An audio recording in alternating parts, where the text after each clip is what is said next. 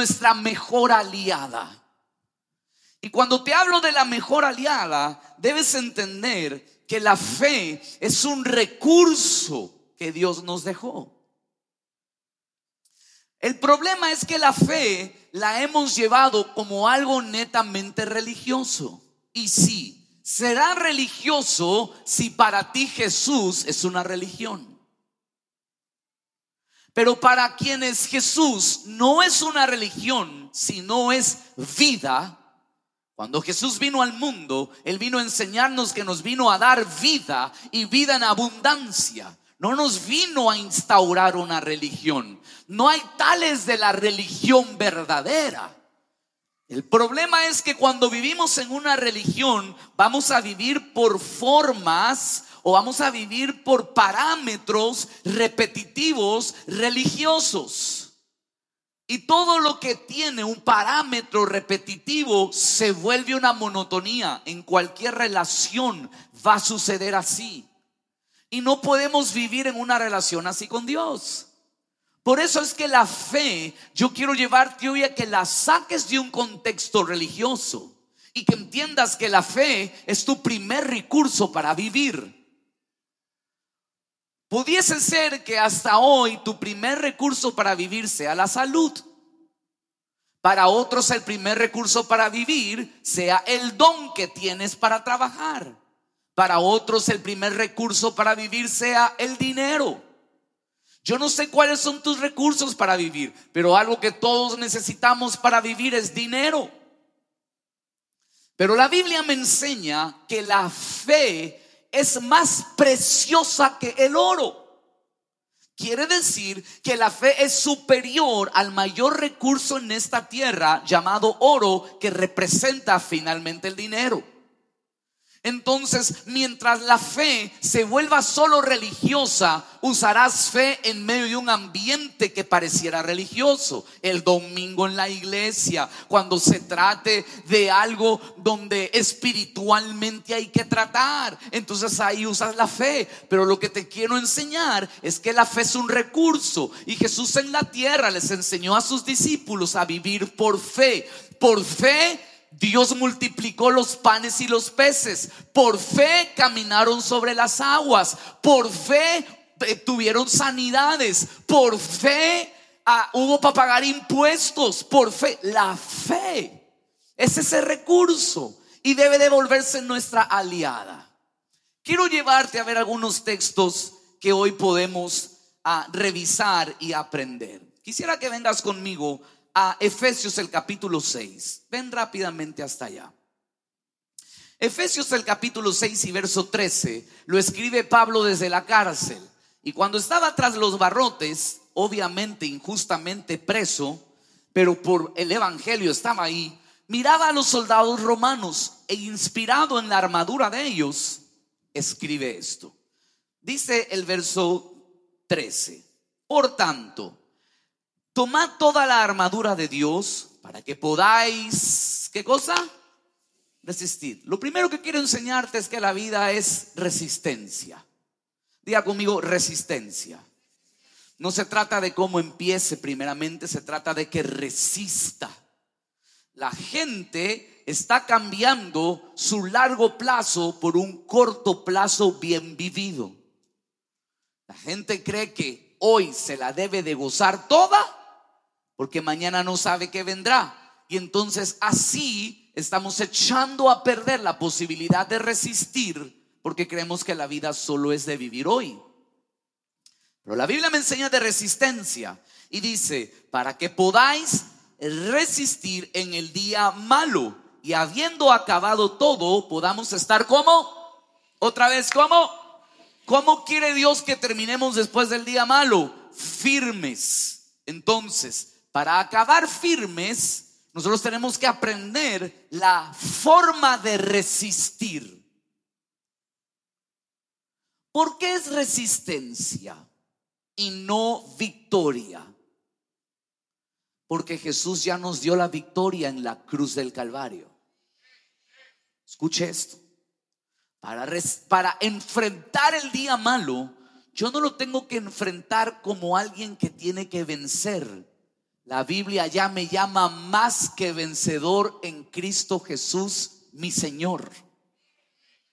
Entonces, si yo ya sé que soy vencedor, lo que tengo que hacer es resistir la mala temporada, porque al final de todo, como vencedor, tengo que terminar firme. Jesús murió en la cruz para darnos la victoria y Satanás está vencido por la obra de Jesucristo en la cruz del Calvario. Lo que nos toca hacer a nosotros es resistir. Y el apóstol le enseña sobre la armadura de Dios. No me quiero enfocar en esto, pero quiero llevarte hasta la última parte. Acompáñeme el verso 14. Estad pues firmes y nos enseñas cómo estar firmes. Ceñidos los lomos con la verdad. Todos digan conmigo verdad.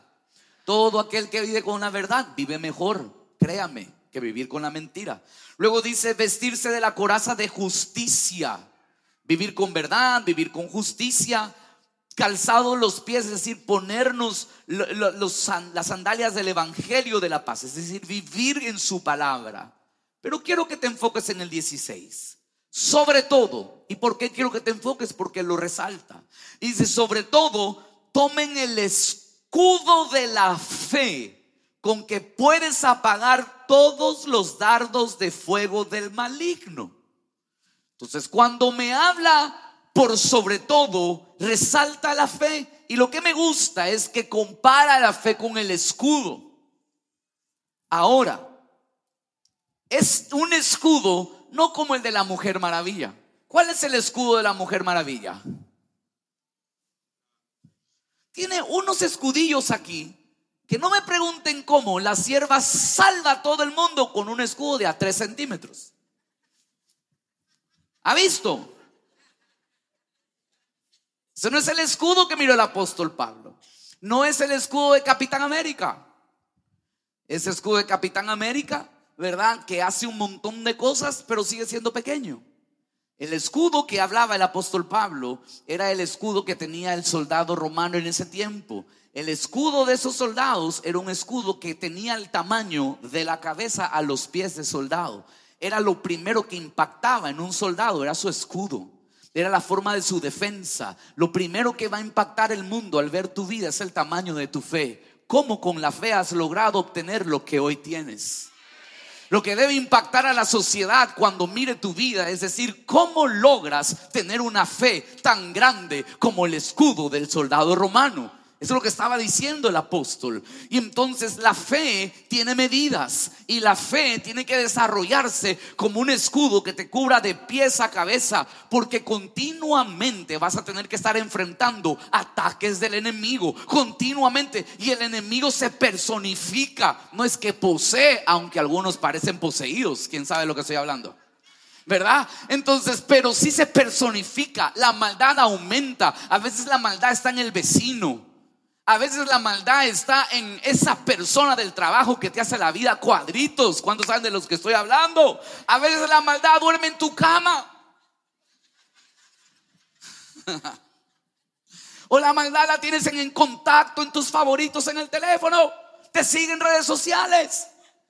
Pero no puedes tú irte contra la persona, porque nuestra lucha no es contra sangre y carne, nuestra lucha es una lucha espiritual. Y sí o sí, que a veces la maldad que llevamos por dentro asusta más del que la lleva por afuera. ¿No te ha llegado pensamientos que uno dice, Dios mío, ¿de dónde salió esto? ¿Me parezco a mi mamá? ¿Te ha pasado que alguna vez dices, Dios mío, ¿qué estoy pensando? Vamos, no me dejen solo. Por eso es importante la fe porque la fe es un escudo contra todo intento del maligno o todo intento de mal que trata de destruir la vida que tenemos en Jesús. Por eso es que necesitas desarrollar fe para que sea una protección ante la maldad de este mundo. Te mantengas firme de pie. Amén, casa de fe. Esa es la fe, ese es escudo.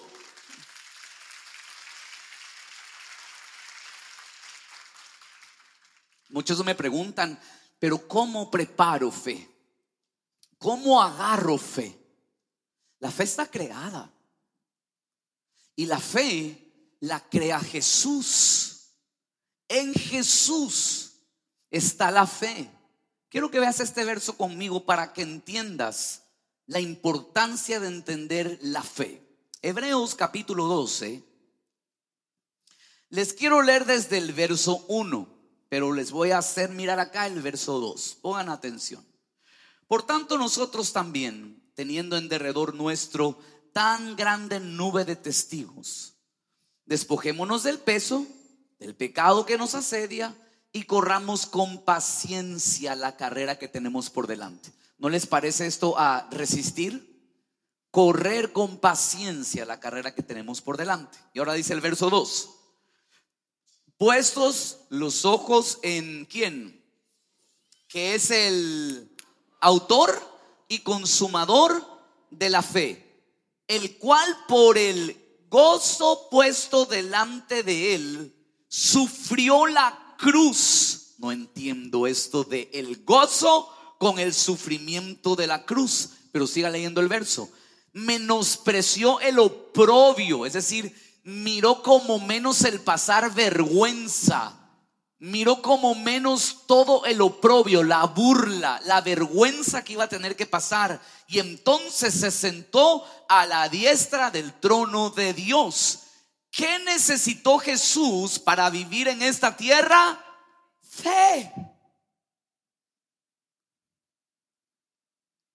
No recurso. El recurso económico, el recurso de la salud, el recurso de la vida, Jesús lo conseguía por la fe. Y entonces me encuentro que la Biblia me enseña que el autor de la fe es Jesús. Entonces, cada vez que yo hable de fe, ¿de quién voy a estar hablando? De Jesús. Es aquí la confusión religiosa. Entonces, la gente piensa que la fe es algo religioso porque como se asocia a Jesús y la gente mira a Jesús como una religión, la fe se vuelve religiosa. Pero hoy te quiero enseñar que Jesús no es religión, Jesús es vida vida en esta tierra y vida eterna con Él. Y si Jesús es vida, la fe que Él ha creó el Señor es un recurso para vivir. Es un recurso para vivir y vivir bien. Porque no vivimos por vista, vivimos por fe. La fe llama las cosas que no son como que si fueran. La fe es la certeza y la convicción de lo que viene por delante que va a llegar aquí al presente. Fe, casa de fe. Fe, casa de fe. Hoy es un día para levantarte en fe. Quiero que le metas fe a todo. Es un recurso. Tengo que estudiar fe para estudiar. Tengo que pasar por el valle de sombra en mi casa. Fe para pasar por valle de sombra. Tengo que vivir en matrimonio. Fe, fe, fe, fe, fe, fe, fe. ¿Vas a ser padre primerizo? Fe, fe, fe, fe, fe, fe. ¿Te nace el cuarto hijo? Porque uno ya está entrenado en fe al cuarto, sí o sí. Con la F sale adelante. Métale todo fe. Va a hacer negocios esta semana. Fe. Salga y rompa el estereotipo de fe religiosa. Fe es hablar de Jesús. Y Jesús es experto en multiplicar donde no hay. Jesús es experto en bendecir donde hay sequía. Tienes que hablar de salud, métele fe porque Él sana donde hay enfermedad. Me estoy dando a entender, casa de... Ese es el mejor recurso que usted y yo tenemos.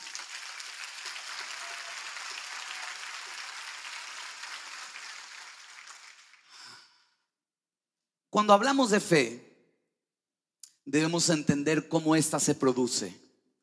Y Romanos 10 y verso 17 Quiero que venga rápidamente a ver esto conmigo. Romanos 10 y verso 17. Dice acá, así que la fe es por el oír y el oír Por la palabra de Dios. Entonces, ¿qué produce fe? Oír. Pero no es solo oír, es oír qué? La palabra de Dios.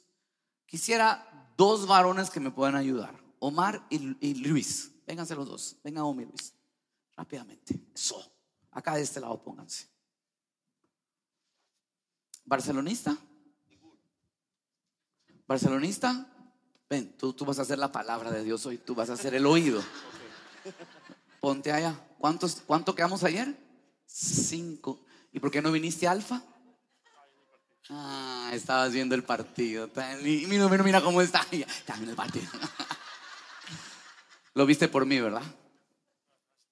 Ah, ya. Muy bien. Entonces, yo voy a hacer ustedes. Luis va a ser mis oídos. Y Omar va a ser la palabra de Dios.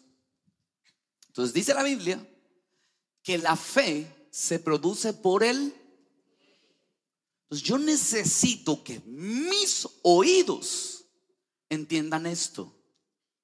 La fe viene porque los tengo a ellos, mis oídos. Pero yo tengo que ver dónde pongo mis oídos. Si mis oídos no están en la palabra, no existe fe. Eso se llama motivación se llama positivismo y se llama ánimo. Pero no podemos hablar de fe sin Omar, que es la palabra de Dios. Lo demás es alabío, alabao, alabim, bombao. Se llama motivación. Entonces la gente muchas veces a los predicadores nos confunden como motivacionales, ¿cierto? Es más, algunos de ustedes dicen, uy, el pastor es un motivador de primera.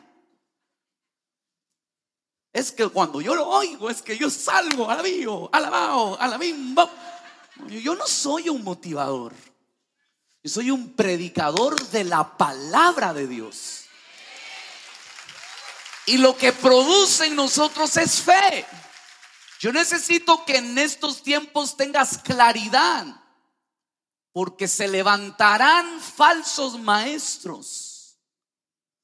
Para poder saber que un maestro sea el correcto, tú tienes que saber que lo que predique sea la palabra. Yo necesito que entendamos que en el mundo que vivimos hoy, donde todos somos una sola hoy, saber que fe no es motivación. Fe no es un estado de ánimo. Me levanté con ganas, tengo una fe. No. Fe es hablar de Jesús. Fe es oír la palabra. Eso, eso. Ahora ven acá, no me dejes oír que me duele ese león de oreja. Entonces escuche, si no hay palabra y hay oídos, no hay fe.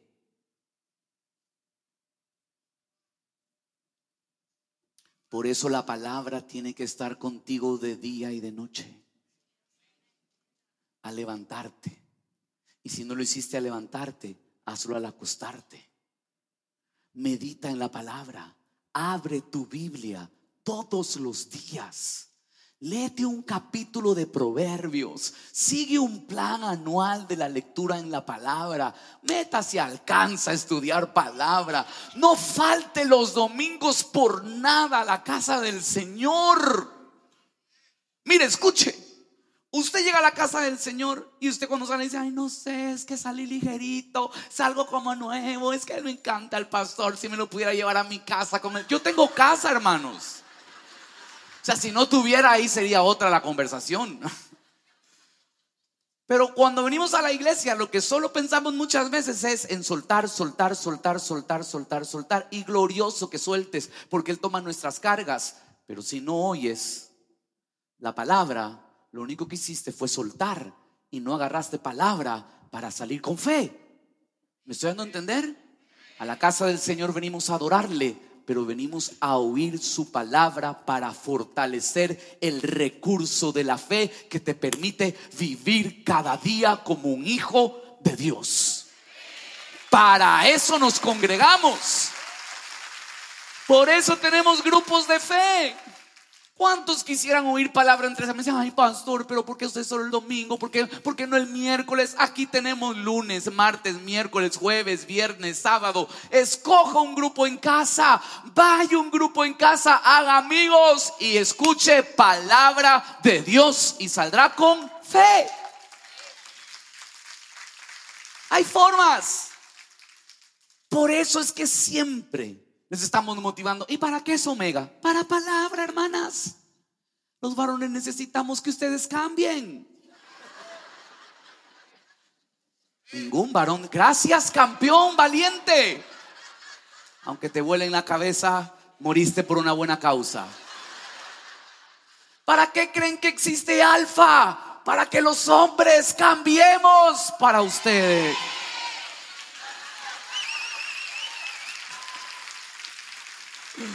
Dios mío, santo, ayúdanos Jesús. La fe se produce al oír palabra de Dios. Te felicito por venir al kilómetro 19 hoy a oír palabra que provoque fe para que resistas el día malo y el poder de Dios se mueva a favor tuyo. Amén familia. Buenísimo. Gracias. Ay haga esta semana todo con fe. Hágalo. Haga su presupuesto y sume fe. Cuando me toca hablar de negocios con alguien, yo de frente les digo, aquí vamos a hablar con fe. Yo, yo no vengo es a animarlos a que algo va a suceder. Yo vengo a hablarles de fe, el recurso más importante que tiene la tierra. La fe. Vaya esta semana, siente a sus colaboradores y dígales, vamos a hacer las cosas con fe. Busque un texto en la palabra que lo pueda traer. La Biblia dice que todo lo que hagamos sea hecho como para el Señor. La Biblia dice, no nos cansemos pues de hacer el bien, porque a su tiempo cosecharemos. Suéltele una perla a su gente. Eso es palabra. Y cuando esos que andan ahí caídos, endemoniados, sordos, tercos, mudos, testarudos, como canción suena eso. Al oír la palabra, al oír la palabra, algo va a suceder en ellos.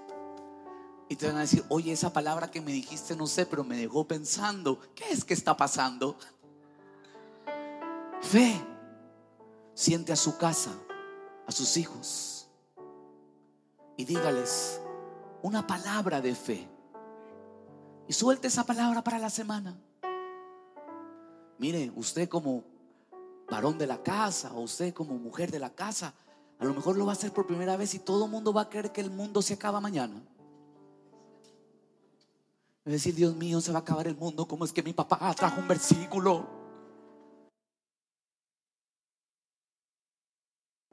Pero cuando usted suelte esa palabra de fe, el ambiente de los que escuchan va a cambiar.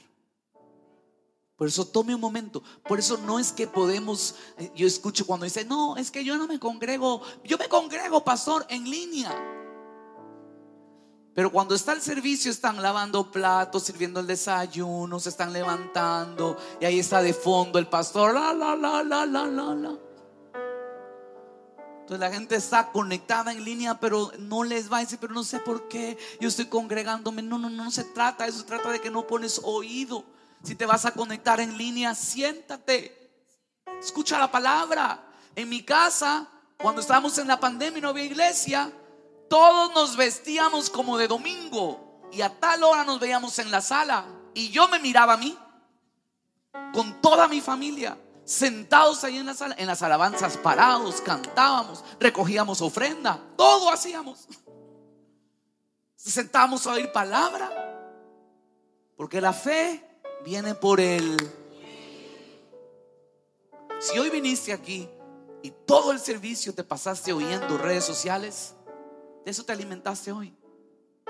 Y estás parado y dice, ¿qué habla el pastor? ¿Ah? ¿Qué, qué, qué es que dijo? ¿Qué es que? Pero si hoy estuviste atento a la palabra, estoy seguro que vas a salir de aquí hecho un tigre en la fe. Porque la palabra escuchada produce fe.